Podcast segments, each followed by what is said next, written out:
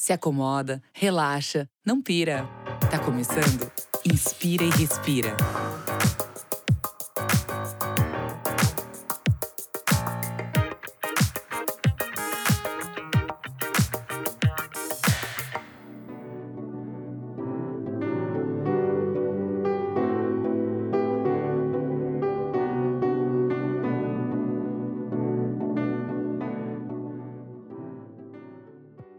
Bom dia, boa tarde, boa noite. Eu sou Rafael Oliver e você está ouvindo um podcast do canal Hypeness. Diretamente dos estúdios virtuais da Webidia, hoje a gente está aqui com uma convidada muito, muito, muito especial. Ela é inspiração para uma personagem que conquistou gerações e caiu no gosto do público. A primeira personagem feminina da história em quadrinhos mais famosa do Brasil. Ela é empresária e diretora executiva da Maurício de Souza Produções. Também criadora do projeto Donas da Rua, em parceria com a ONU, já conquistou o prêmio Excelência Mulher. Eu tô com ela, senhoras e senhores, muitos aplausos para Mônica Souza. Bem-vinda, Mônica, tudo bem com você? Olá, bom dia, tô ótima. Bom Muito dia. feliz de estar aqui com vocês. Pô, imagina a gente, como que a gente não tá aqui hoje com você participando do nosso Inspire e Respira, é uma honra. Tenho certeza que tá, todo mundo que tá aí ouvindo também tá muito emocionado, muito nostálgico com a sua presença aqui hoje. Hum, Obrigada, eu fico feliz também. Eu volto a falar com você rapidinho, porque antes eu vou apresentar os participantes da nossa bancada de hoje, começando por ela, que trabalha na Rádio Rock, opera nos 89,1 MHz de frequência modulada. Ela que é locutora, ela é apresentadora, ela é repórter, é amiga do Supla. Pamela Espíndola, tudo bem com você? Tudo bem, tudo bem, pessoal? Mônica, tô muito emocionada de estar aqui hoje. Muito obrigada pelo convite. E sim, Imagina. sou amiga do Supla. Maravilha. A gente também tá com ela. Ela que é a menina asteroide. Ela que é orgulho de Osório no Rio Grande do Sul. Ela que é mulher do ano de 2019. Ela que fez descobertas científicas. Juliana Davoglio Stradiotto. Tudo bem com você, Ju? Oi, gurizada! Tudo bem? Tudo ótimo? Muito feliz de estar aqui hoje. Sempre bom estar aqui no podcast. Muito feliz conversar com vocês e hoje com uma convidada que mexe né, com a nossa infância. Então, muito feliz mesmo. Obrigadão pelo convite. É, nós, Ju. Eu também tô com ele, que é publicitário. Ele que já morou em Londres. Ele que é sócio-diretor do Hypeness. Ele que é fundador do Inspire e Respira. Ele que é meu chefe. Ele é Rafael Rosa. O Rafu, bem-vindo de volta, Rafu. Tudo bem com você? Uhul! Tá ficando Você boa viu essas que- apresentações aí, hein, Oliver? É que, Caramba! é, que hoje, é que hoje eu tô empolgado, né? Nossa convidada muito especial, então deu uma empolgada. Tô vendo. Demais, feliz demais, feliz demais estar aqui, né, com essa oportunidade aí de bater um papo com a Mônica. Vamos que vamos, que tem muita coisa boa pra gente nesse programa. Muito bem. Lembrando que o Inspire e Respira é um podcast do canal Hypeness. Acesse hypeness.com.br. Assine o feed no Spotify, iTunes ou outros agregadores.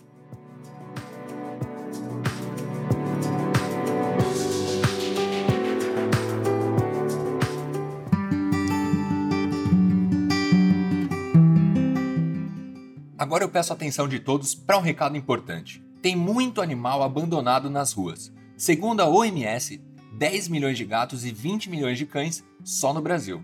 Mas essa realidade podia ser muito diferente se as pessoas decidissem adotar os animais que estão precisando de um lar.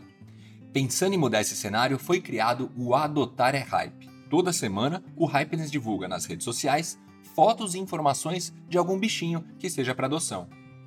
Além disso, você também encontra histórias inspiradoras, curiosidades e muita informação da nossa relação com esses serzinhos que enchem a gente de alegria. Ter um animal de estimação é tudo de bom. Adotar é hype.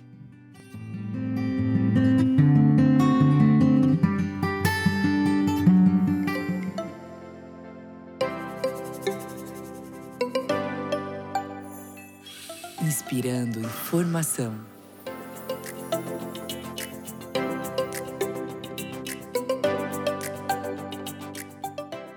A gente começa nosso programa com Inspirando Informação, aqui as notícias mais bombadas do universo Hypeness.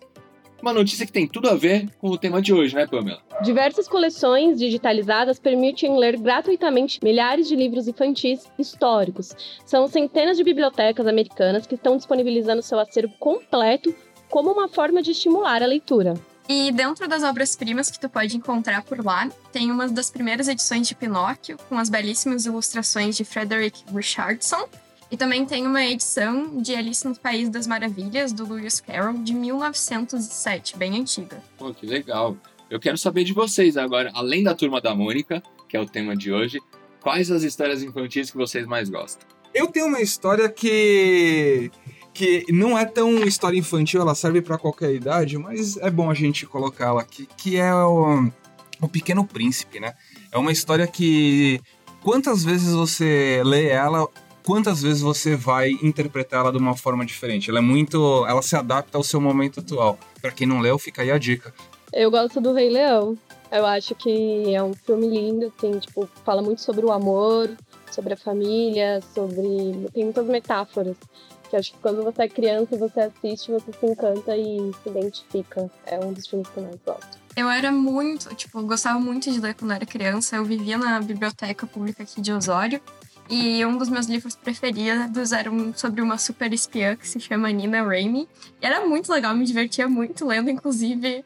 Eu reli ele esses dias, é de uma espiã. É muito legal, é muito divertido, assim, diferente, sabe? Aham, uhum, legal. Eu gosto muito da Branca de Neve, só que na versão do Chapolin. Não sei se vocês já viram. Aquela que tem a musiquinha Churi Churi Chum Fly. Pra mim é a melhor versão de Branca de Neve. Com certeza. o Walt Disney ia ficar orgulhoso. Eu te lo asseguro, nunca.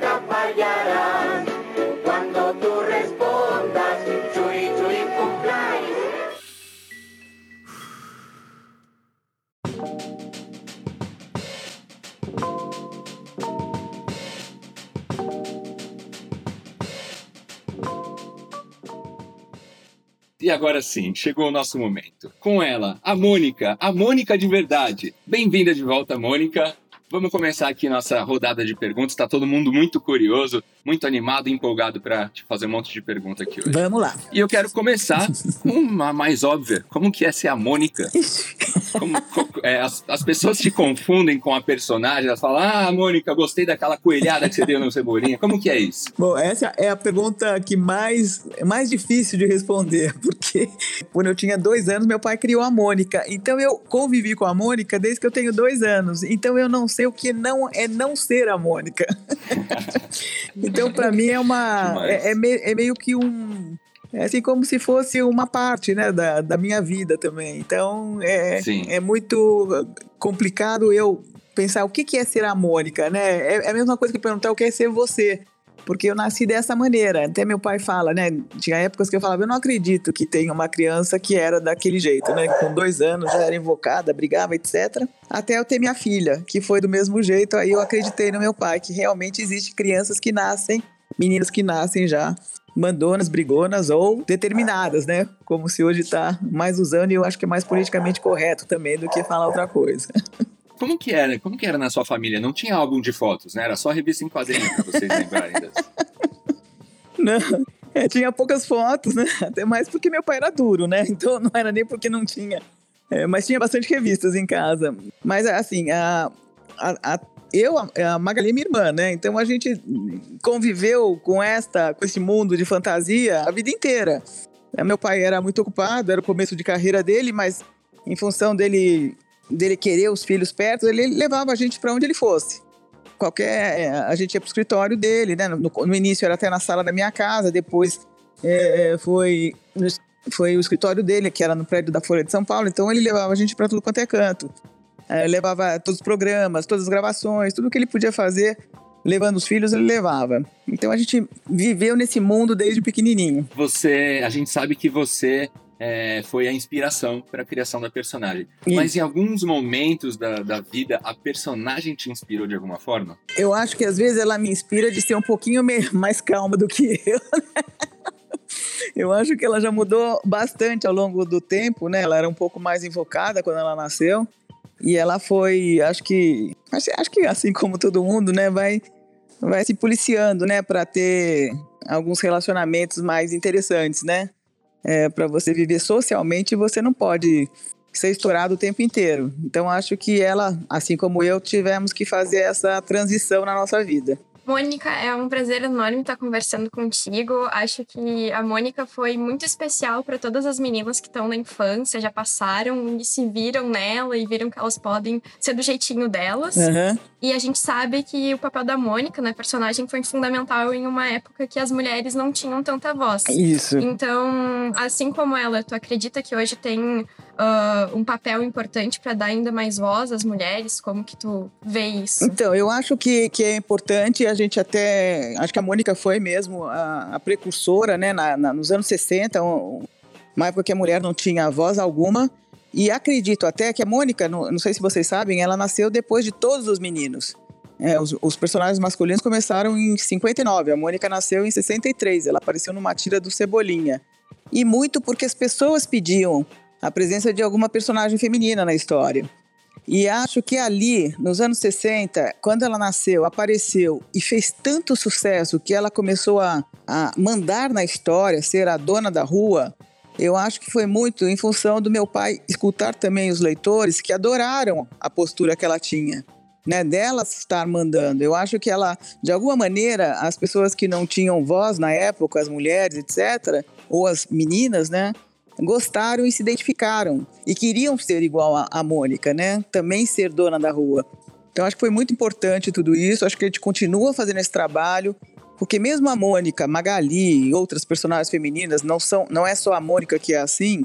Elas, elas são muito bem com elas mesmas. Elas nunca tiveram padrão de beleza. Elas não acham, não são, sabe, aquelas princesas bonitas, nada disso mas elas são felizes com elas mesmas. Isso que eu acho que é o mais legal. Isso que tem que ser passado para as meninas, né? De se aceitarem, de se valorizarem. Isso eu acho que é o mais que é o ponto fundamental da identificação da mulher da época, que não tinha é, a, a, a, muita oportunidade, ainda continua bastante ainda com as diferenças, tal, mas já melhorou bastante nesse, nesse, nesse aspecto.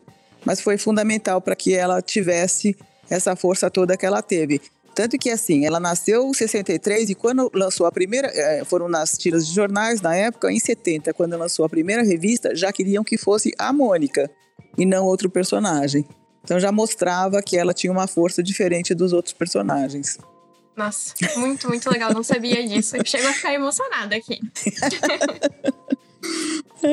e a gente veio de, de uma família de mulheres fortes, sabe? Então acho que meu pai também trouxe isso de bagagem. Mesmo ele falando que no início ele se baseou muito nas filhas, porque ele não teve convivência quando questionavam ele até. Por que, que não tem personagem feminina? Ele falou, pô, eu não brincava com menina, né? Eu não sei como é que reage uma menina. E aí ele começou a reparar nas filhas, né, que tinha em casa. Eram três meninas mais velhas, eu, a Magali e a Mariângela mais velha. Então ele começou a reparar como nós nos comportávamos, como era a brincadeira, como cada uma reagia. E cada uma bem diferente uma da outra, mesmo tendo um ano de diferença tendo a mesma mãe e o mesmo pai. Então ele, ele viu essa complexidade da mulher, da menina, e colocou isso nas histórias. Foi muito legal. Muito legal mesmo.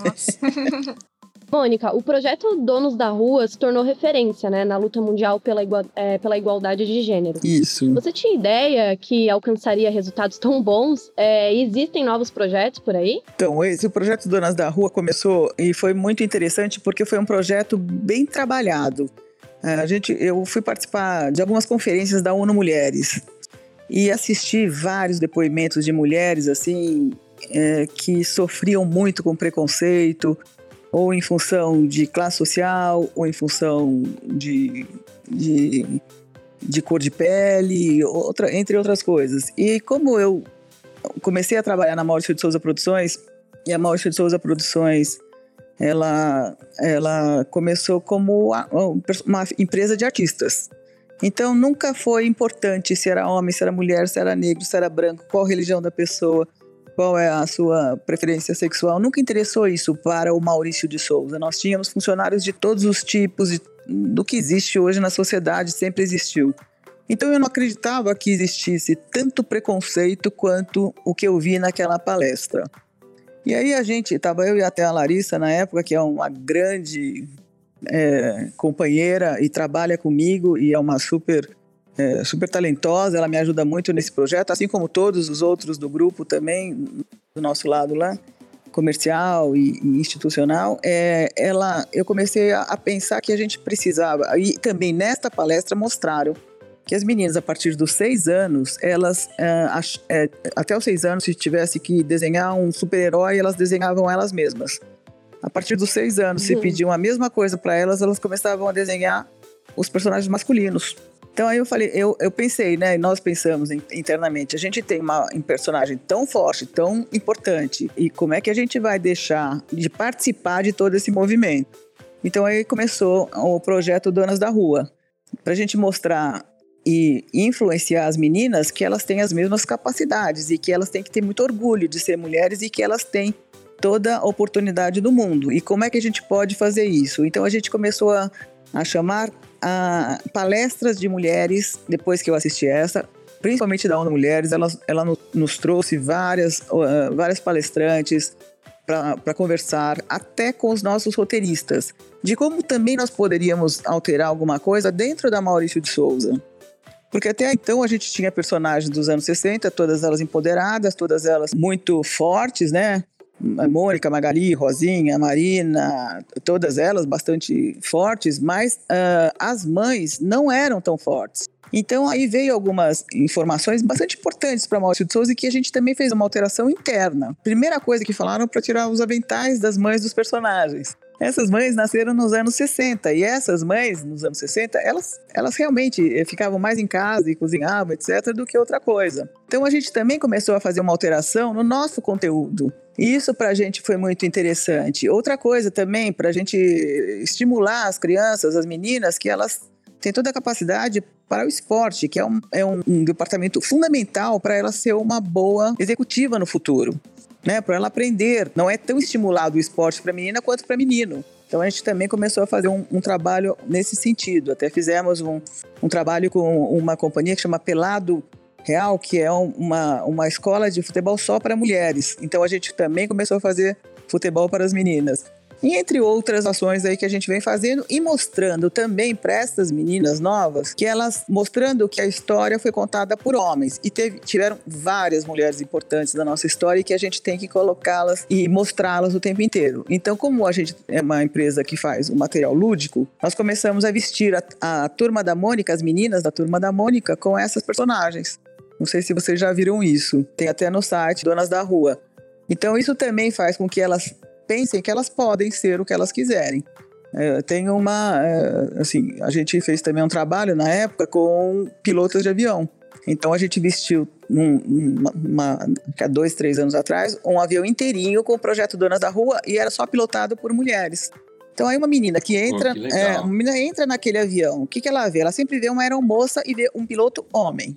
Ela entra no avião e vê uma pilota mulher, ela fala assim, eu também posso ser isso, eu também posso fazer é, ter essa, esse objetivo né, de carreira.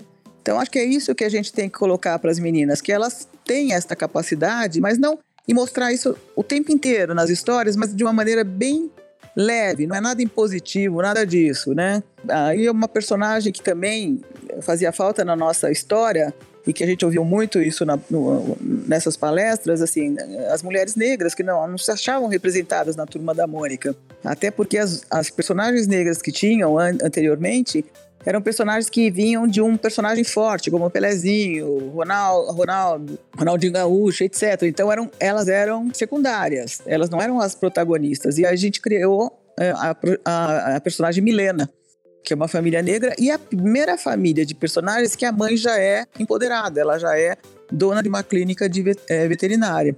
Então, tudo isso foi em função de todo esse planejamento, dessas experiências, dessas palestras que nós assistimos. Tivemos muito apoio de várias empresas, empresas que trabalham com mulheres, a gente vem fazendo isso o tempo inteiro. E isso é para todo o tipo de trabalho. Mesmo a gente achando que a gente estava já ok, que a gente já tinha todos todas as pessoas de todas as classes sociais, todas as etnias da nossa empresa. As mulheres sempre foram muito fortes na empresa também, a maioria das desenhistas eram mulheres, diretoras são mulheres. Ainda faltava alguma coisa no nosso conteúdo que a gente poderia melhorar. E aí a gente vem trabalhando isso ao longo desse tempo. Isso é um problema, inclusive, cultural histórico, né, amor? É verdade. A história é, é o que a gente... tiveram é É o que a gente A- fala. a- sempre tiveram mais destaque na história os homens. A gente tem até um grande exemplo da, da Mileva Einstein, que foi Isso. a mulher do Einstein. Ela contribuiu para a teoria da relatividade e ninguém fala dela. Então, até a gente hoje. tem- Ela é, ganhou crédito. É, tem até um- a gente tem uma apresentação do projeto Donas da Rua, tá no, no site, é, é, projeto Donas da Rua, e a gente mostra isso, que a história foi contada por homens e não por mulheres. E então a gente mostra ao longo dos anos todos a importância de algumas delas que estiveram do lado aí e a importância que elas tiveram para a alteração e, e- e para a beleza que tem o mundo hoje, né? Legal demais. Vocês to- tomaram várias medidas para tentar mudar esse cenário, mas e a sociedade por si só? O que, que a sociedade deveria fazer para mudar essa forma de reconhecimento? Eu acho que a sociedade, assim, através da, da escola, através da, das mães contemporâneas, já está mudando um pouco isso. É, eu acho assim que a gente pode fazer de pouquinho em pouquinho. Você pode fazer até na sua casa. A gente vê que a gente comete alguns erros, assim. E eu faço muita palestra, não só para escolas, como também para empresas que são que, que tem muitas mulheres. Eu faço muitas palestras sobre isso. Às vezes a gente pode fazer alguma coisa assim. Estamos numa casa, numa sociedade aí mais ou menos patriarcal, onde o pai está assistindo futebol com o menino e a filha está ajudando a mãe na cozinha. Vamos inverter isso. Então a gente está fazendo isso e falando isso, sobre isso na palestra. Por que a gente não, o menino não pode? Então aí o que a gente faz? A gente faz a história do Cebolinha. Cebolinha chega em casa, quem está cozinhando é o pai dele. Para que isso aparente para o menino normal aquilo, que ele pode fazer isso também, né? Que ele pode também construir esta nova sociedade com um equilíbrio melhor entre homens e mulheres. E vai ser bom para as duas partes, porque o homem também é cobrado de várias ah, ações que- e, e- de machismo que fazem mal para ele, para a vida inteira dele. Eles não podem chorar, eles não podem levar desaforo para casa, eles têm que sustentar uma família. Então tem uma pressão forte aí com relação a isso também. Então a gente agora, este ano, vai começar a entrar os meninos também. Porque a sociedade é é interessante com os dois da- torcendo pela mesma causa e tendo as mesmas oportunidades.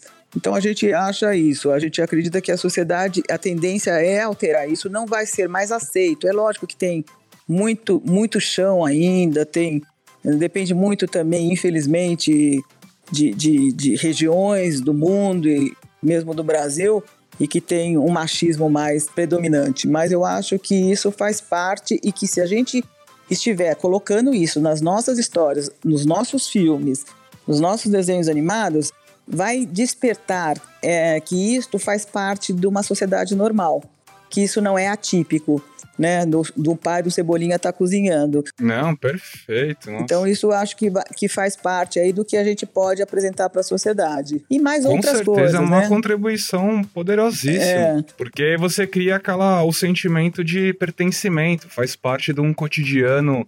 E esse cotidiano, né, da- das histórias da Turma da Mônica, a gente tá mega nostálgico aqui, tava comentando, né, antes da gente começar. Que é isso, faz parte da nossa história, e não só da nossa, como pessoas, né, até mais velhas do que a gente, pessoas mais novas do que a gente. E esse contexto social, ele acaba, ainda mais dentro de uma história em quadrinhos, ele acaba contribuindo muito nessa percepção de que aquilo, né, vamos colocar aqui que é normal. E realmente é normal, né? Não tem problema nenhum. O pai tá É. cozinhando e a mãe tá fazendo uma outra atividade, né? Não existe É. essa, não existe uma regra. Não, não existe uma regra e tem homens que gostam mais de cozinhar do que, a- do que as mulheres. Bom, isso é meu caso, eu não gosto de cozinhar. Né? Então, Uhum. não, né, ainda falo para meus filhos, graças a Deus, os dois cozinham, né? São grandes, já tem um, já tem filho, já tem, eu sou, vovó. E eu falo para eles, Uhum. vocês cozinham graças à mamãe. Legal, parabéns. Graças à mamãe, porque a mamãe não sabia, vocês tiveram que se virar. Total.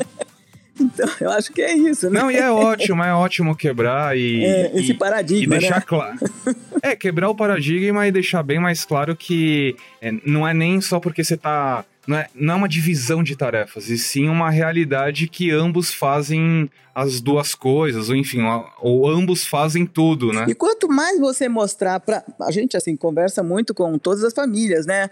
É, mas eu acho que a criança também ensina os pais, né? Eu vejo isso muito quando meus filhos eram pequenos, que eles tiveram mais informações do que eu tive na minha geração a respeito de não jogar lixo na rua ou fora do carro, que não deve desperdiçar alimentos, é, água e etc. Então, eu acho que essa geração, as gerações vão, vão é, ensinando para os pais, né? Essas novas gerações estão ensinando para os pais. Então, quanto mais a gente colocar isso nas nossas histórias sobre que não há essa diferença, né? Eu acho assim, não é que eu sou, acho que homem e mulher são fisicamente iguais, têm a mesma força, nada disso. Mas os sentimentos, os valores e a importância, é, eu acho que são iguaizinhos. Né? Cada um é, contribui da sociedade de uma maneira e cada um tem seu dom, independente de ser homem ou mulher ou sua realização. Perfeito, perfeito. Eu quero até pegar o gancho que a gente estava aqui falando muito de inspiração e falar um pouco sobre criatividade. Porque a gente teve o privilégio, né, de conversar com, o seu pai, com o Maurício, no Hypeness Talks, uhum. que foi um congresso de inovação e criatividade que a gente fez em 2015. Foi um, um baita projeto legal, assim. E a gente falava muito de como usar a criatividade para alcançar seus sonhos. Isso. Né? E, e, nossa, o Maurício usou muito a criatividade, né? E continua usando, e, e o legado que ele deixou e tá deixando para não só né, para as histórias da, da turma da Mônica, mas para a sociedade é muito grande. É verdade. Eu queria saber de você, assim, é, se você acha né, que hoje em dia a criatividade é uma competência que, que se destaca muito mais até do que uma formação acadêmica específica, sabe? Principalmente no mundo de hoje. Você estava falando que você também é, evoluiu muito com seus filhos e acredito que agora né, a sua neta vai evoluir bastante com né, os seus filhos. Como que você enxerga essa questão da criatividade e a utilização dela, principalmente para o mundo que a gente está vivendo hoje? Pô, é, é, meu neto, é menino. Ah, desculpa, é Mas não menino. Faz mal, é, é, é a minha paixão. Hoje em dia é ele que é minha paixão. Essa quarentena tá me matando de ficar longe dele. É, mas eu acho Caramba. o seguinte, que a criatividade é tudo na vida da gente. Eu acho que é, nunca se mostrou tão importante quanto está nessa época. Do que a gente está sendo criativo e o que, o que está tendo que ser criativo para vencer o que está acontecendo atualmente. Todo mundo, né, acho que ninguém esperava por isso. A minha equipe inteira, eu tenho trabalho com a parte comercial, é, também tem a parte do designer. Nós tivemos todos que nos adaptar a conversar e ter reuniões online. Isso já é, assim, eu que sou meio dinossauro, eu vou fazer 60 anos, para mim foi. É, achei, falei, nossa, eu não vou conseguir fazer isso, né? Vai ser difícil para burro. E depois de um tempo você vai acostumando com tudo isso. Ao mesmo tempo, a gente vê da parte comercial que eu trabalho que nunca eu precisei ser tão criativa em função do que está acontecendo com alguns nossos concessionários, fabricantes, que estão tendo que fechar fábrica ou dar férias, etc. e tal, e que eles também não, não tinham vendas online, nunca eu tive que procurar os grandes magazines para conversar em nome deles. Isto eu acho que faz parte da necessidade do, do momento. Então eu acho que é, o que eu fiz de reunião com os meus gerentes ou com o meu designer é o seguinte: a gente tem que sair fora da caixinha agora. Vamos sair fora da caixa e ver todas as oportunidades que a gente pode proporcionar para quem é, trabalha com a gente. E, e, e, ser criativo o mais possível. Toda essa campanha que a gente fez com o Cascão, não sei se vocês viram, de lavar as mãos, que é a primeira vez que ele lavou as mãos, quer dizer, não, é, não foi a primeira vez, mas que a importância de lavar a mão. Sim, a gente viu sim. Super legal. A gente depois passou para alguns concessionários nossos, alguns fabricantes que estavam com dificuldade na venda dos produtos em função de higiene, porque está todo mundo com medo de receber produtos em casa. Então aí a gente, a parte comercial, falou assim: não, vamos fazer uma campanha mostrando como receber esse material na sua casa, como higienizar, etc. e tal. Porque a gente sabe, isso tudo faz parte da gente ser criativo e estar tentando fazer com que seja o menos doloroso e o menos é, impactante este momento que a gente está vivendo. Eu acho que é fundamental a criatividade agora, vão surgir novos caminhos, vão surgir novos conceitos, tudo a partir do que está acontecendo agora. É muito triste, é muito, muito, muito, eu fico muito triste com, com o que está acontecendo, ainda mais que são pessoas aí que estão ficando doentes, todos os, nós corremos o mesmo risco, todo mundo está separado, então é muito triste tudo isso, mas a gente tem que, de alguma maneira, é, o ser humano acho que tem essa capacidade de ter criatividade suficiente para sairmos dessa mais forte. E acho que, acho que deveria ter uma, uma, uma aula só sobre isso numa universidade ou em qualquer outro lugar. é fundamental para todas as crises que passamos. Sim. E acho que meu pai, meu pai teve muito isso a vida inteira. Não é fácil ser empresário no Brasil. Com A gente certeza. depende de várias situações. É, e se não tiver a criatividade, o, negócio morre no primeiro ano. É, essas competências, né? Criatividade, jeito de se virar e até mesmo algumas contestações que a gente faz bastante no Hypeness, né? De é, como que as, as novas gerações estão sendo educadas, né? É, E não ser educado só para seguir, e sim para também achar o seu próprio caminho. é, É, um, é uma questão importante e com certeza a criatividade está ligada em cima de tudo isso, né? com certeza. E assim, é, eu, eu vejo assim, na empresa são. É meu pai, eu trabalho lá como diretora, comecei como vendedora e agora sou diretora comercial depois de muito tempo. E meu filho trabalha comigo na parte é, digital. E quando ele entrou nessa parte, eu não entendo dessa parte. Eu queria só pessoas que tivessem esta visão, que eu não tenho ainda. E eu acho que isso faz parte também da gente ter humildade para entender o que a gente não consegue fazer ou que não é boa para aquilo. E aprender com essa geração nova sobre tudo isso. E esta geração nova também respeitar o histórico que nós temos também, né? Porque às vezes acontece esse conflito de gerações, né? Que eu também tive com meu pai, com certeza, né? Então acho que esta criatividade, este novo momento, es- esse mundo online aí que está acontecendo, é, eu acho que vai alterar é, e vai valorizar até as relações humanas depois disso. A gente estava muito acostumado a falar por telefone, pelo WhatsApp, por computador, até com quem mais a gente ama. Eu acho que depois de tudo isso a gente vai querer ficar mais próximo do- de quem a gente ama também. Acho que tudo isso vai acontecer, se Deus quiser, vai melhorar mais cedo que a Vamos inverter, pensa. né? Isso. Vamos fazer mais calls com, na parte de trabalho e vamos fazer mais reuniões físicas É, com quem vamos- a gente é. ama. É, eu, eu gosto muito disso. Eu gosto muito. Eu, eu- tá, eu- tá me fazendo muita falta isso, porque é, nós trabalhamos numa empresa que, assim, a- o, meu, o meu departamento, a maioria deles está todo mundo junto ali, né? Todo mundo sem paredes. E de vez em quando tem um, um lugarzinho lá que a gente fez, ou na cozinha da Magali, ou ali no. pra gente sentar ali e começar a conversar sobre tudo. E é tão gostoso esse momento, é tão produtivo e todo mundo de todos os níveis ensinam tanto para uns aos outros, né? É, é uma experiência muito importante e acho que é, é essa é a falta que eu tenho sentido aí nesses, nesses últimos dias. Mônica, eu acho que tanto essa situação, né, do, da pandemia mudou muito a nossa vida. E eu Uhum. também acho que, assim, a Mônica mudou muito as nossas vidas. Eu sinto muito isso, que eu fui uma pessoa muito diferente por causa disso. Eu tava conversando com uns amigos também, eles falaram a mesma coisa sobre como a Mônica nos inspira, sabe? Nos, nos dá muita diferença, assim. E eu queria saber, então, o que que te inspira, quais são as tuas inspirações, já que tu fez muita diferença aí na vida de muita gente. Eu acho assim que eu, eu, eu, eu tive muita inspiração das mulheres da minha família, desde a minha bisavó, a avó Dita, né, que é a avó do Chico Bento na história, e para mim foi uma, uma mulher que, que nos, sim, quando ela faleceu ela tinha 104 anos, e a pessoa mais lúcida que eu já conheci na minha família inteira. E menos preconceituosa. Por quê? Porque ela foi mãe solteira naquela época, minha bisavó. Então ela ela nos passava uma tranquilidade sobre a sociedade ela foi empoderada naquela época, ela era determinada e ela era o centro da, das reuniões de família. Tanto que depois que ela faleceu, eh, metade da família não se viu mais. Eh, então eu acho que foi desde aí da, da minha bisavó que me inspirou bastante. Minha mãe também me inspirou bastante e as outras mulheres que eu procurei que me inspirassem. Mulheres fortes, eu fui sempre atrás disso. Mulheres que eram determinadas, mulheres que eram fora da curva e que elas não se, se importavam muito com o que pensavam delas, sabe? Elas iam pelo sonho delas. Então acho que isso que me inspirou bastante.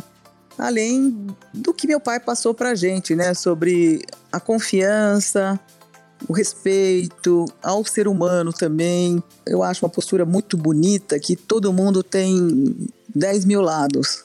Ninguém é só uma coisa. Né? Uma, eu falo assim, ah, ela é só brava, ela é só mal-humorada, ela é só ranzinza. Não, ela é super determinada, ela é super batalhadora, ba- batalhadora, etc e tal. Então, acho que a gente vendo isso no, no, ser humano, que ele é um diamante cheio de lados, você se conforta mais, até com o lado feio que ele tenha.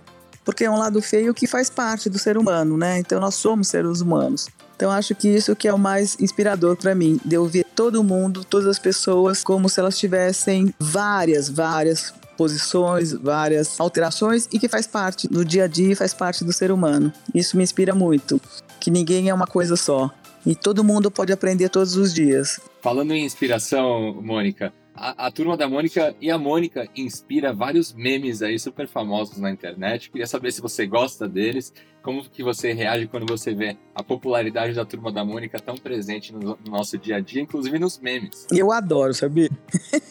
É, tem um filminho, um dia vocês procuram no YouTube, quando a Mônica fez 50 anos, é, tem um desenho animado e meu pai narrando atrás dela, desde, desde o primeiro desenho até ela ficar maiorzinha. Tem no YouTube, é a coisa mais linda, cada vez que eu vejo isso eu choro.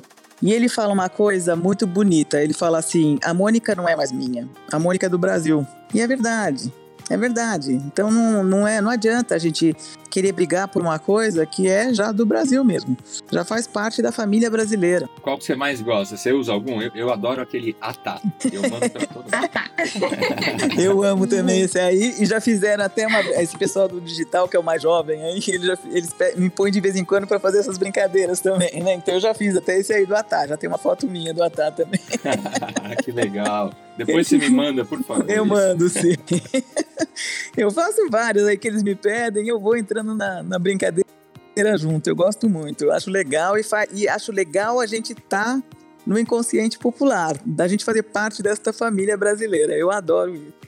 E recebo muitas coisas no meu Instagram, recebo criançada desenhando a Mônica, recebo criançada cantando a Mônica, eu adoro. Não só a Mônica, todos os personagens. Em 2017 foi lançado o filme Turma da Mônica Laços, né? Isso. Que é um banho aí de nostalgia. É. Inclusive eu gostei bastante desse filme.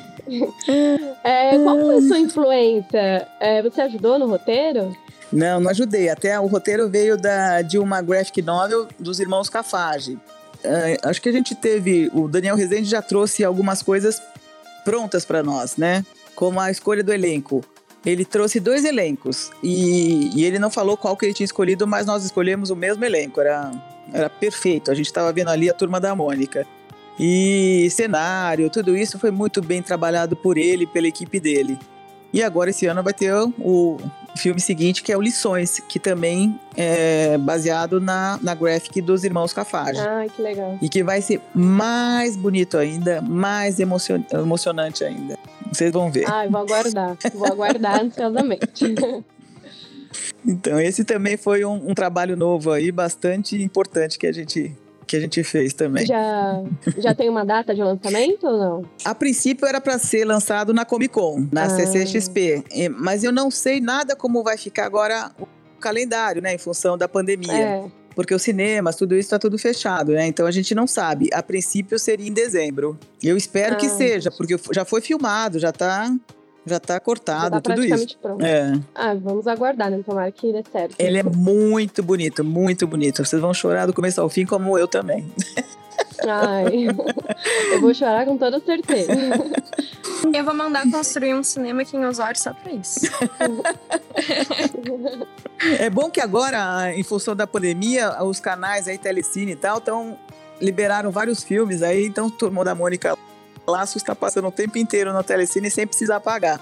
Isso é muito bom. É, então quem não conseguiu assistir no cinema, é, aí fica a dica, né? É, fica a dica. A gente está colocando até nas nossas páginas todo, tudo que está aberto aí para pessoa, para criançada aí poder aproveitar durante esse tempo aí que elas ficam em casa. E aprender muito, né? A turma da Mônica. É. A nova geração aí. Verdade. Vocês estavam falando do filme, né? É. Eu lembro, eu lembro de um filme muito assim que me marcou quando era criança, que era a Turma da Mônica, a Princesa e o Robô. Nossa, esse aí é o, é o que mais pedem pra gente fazer, sabia? Meu Deus, assim, o que eu chorei nesse filme não tá escrito.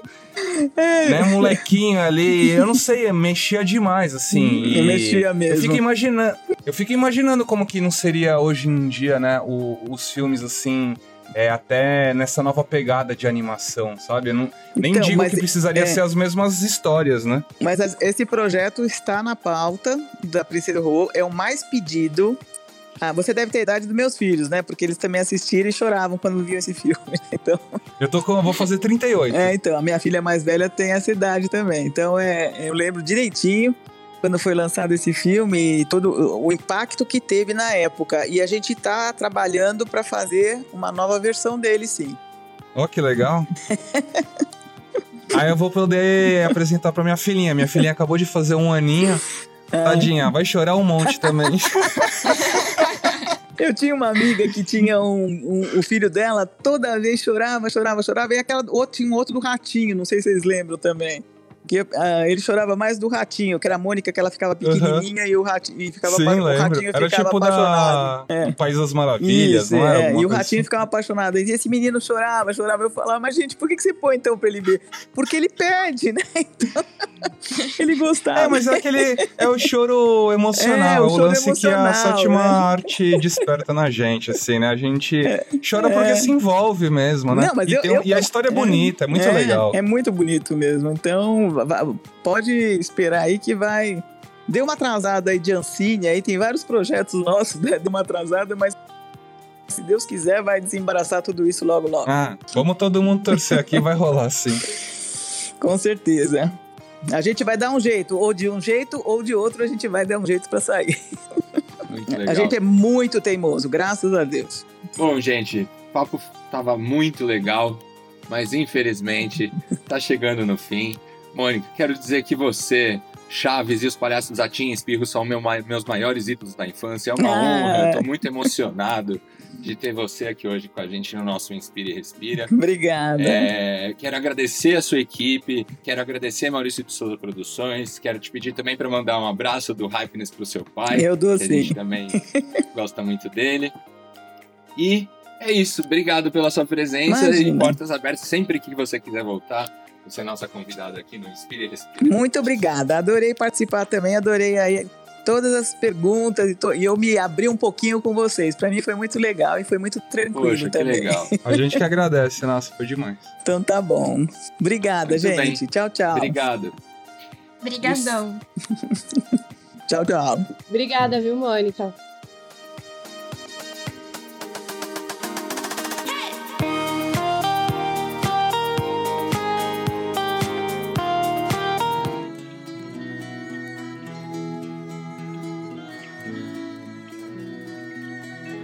Respiro da semana.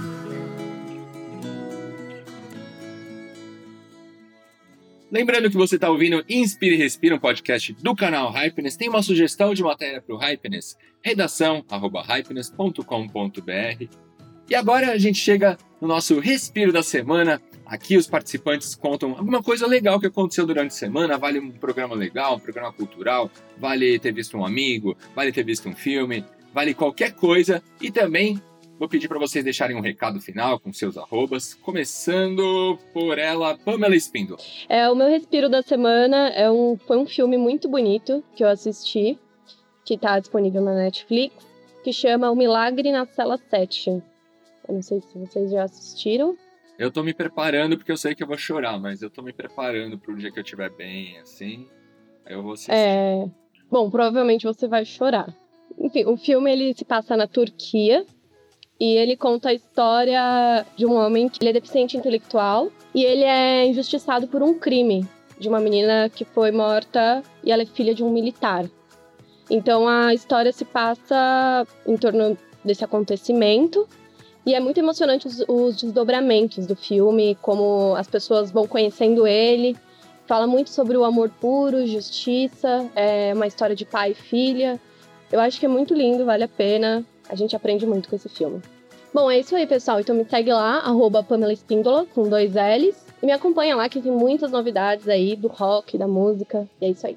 Juliana Davoglio Stradioto. Seu respiro da semana, seu recado final.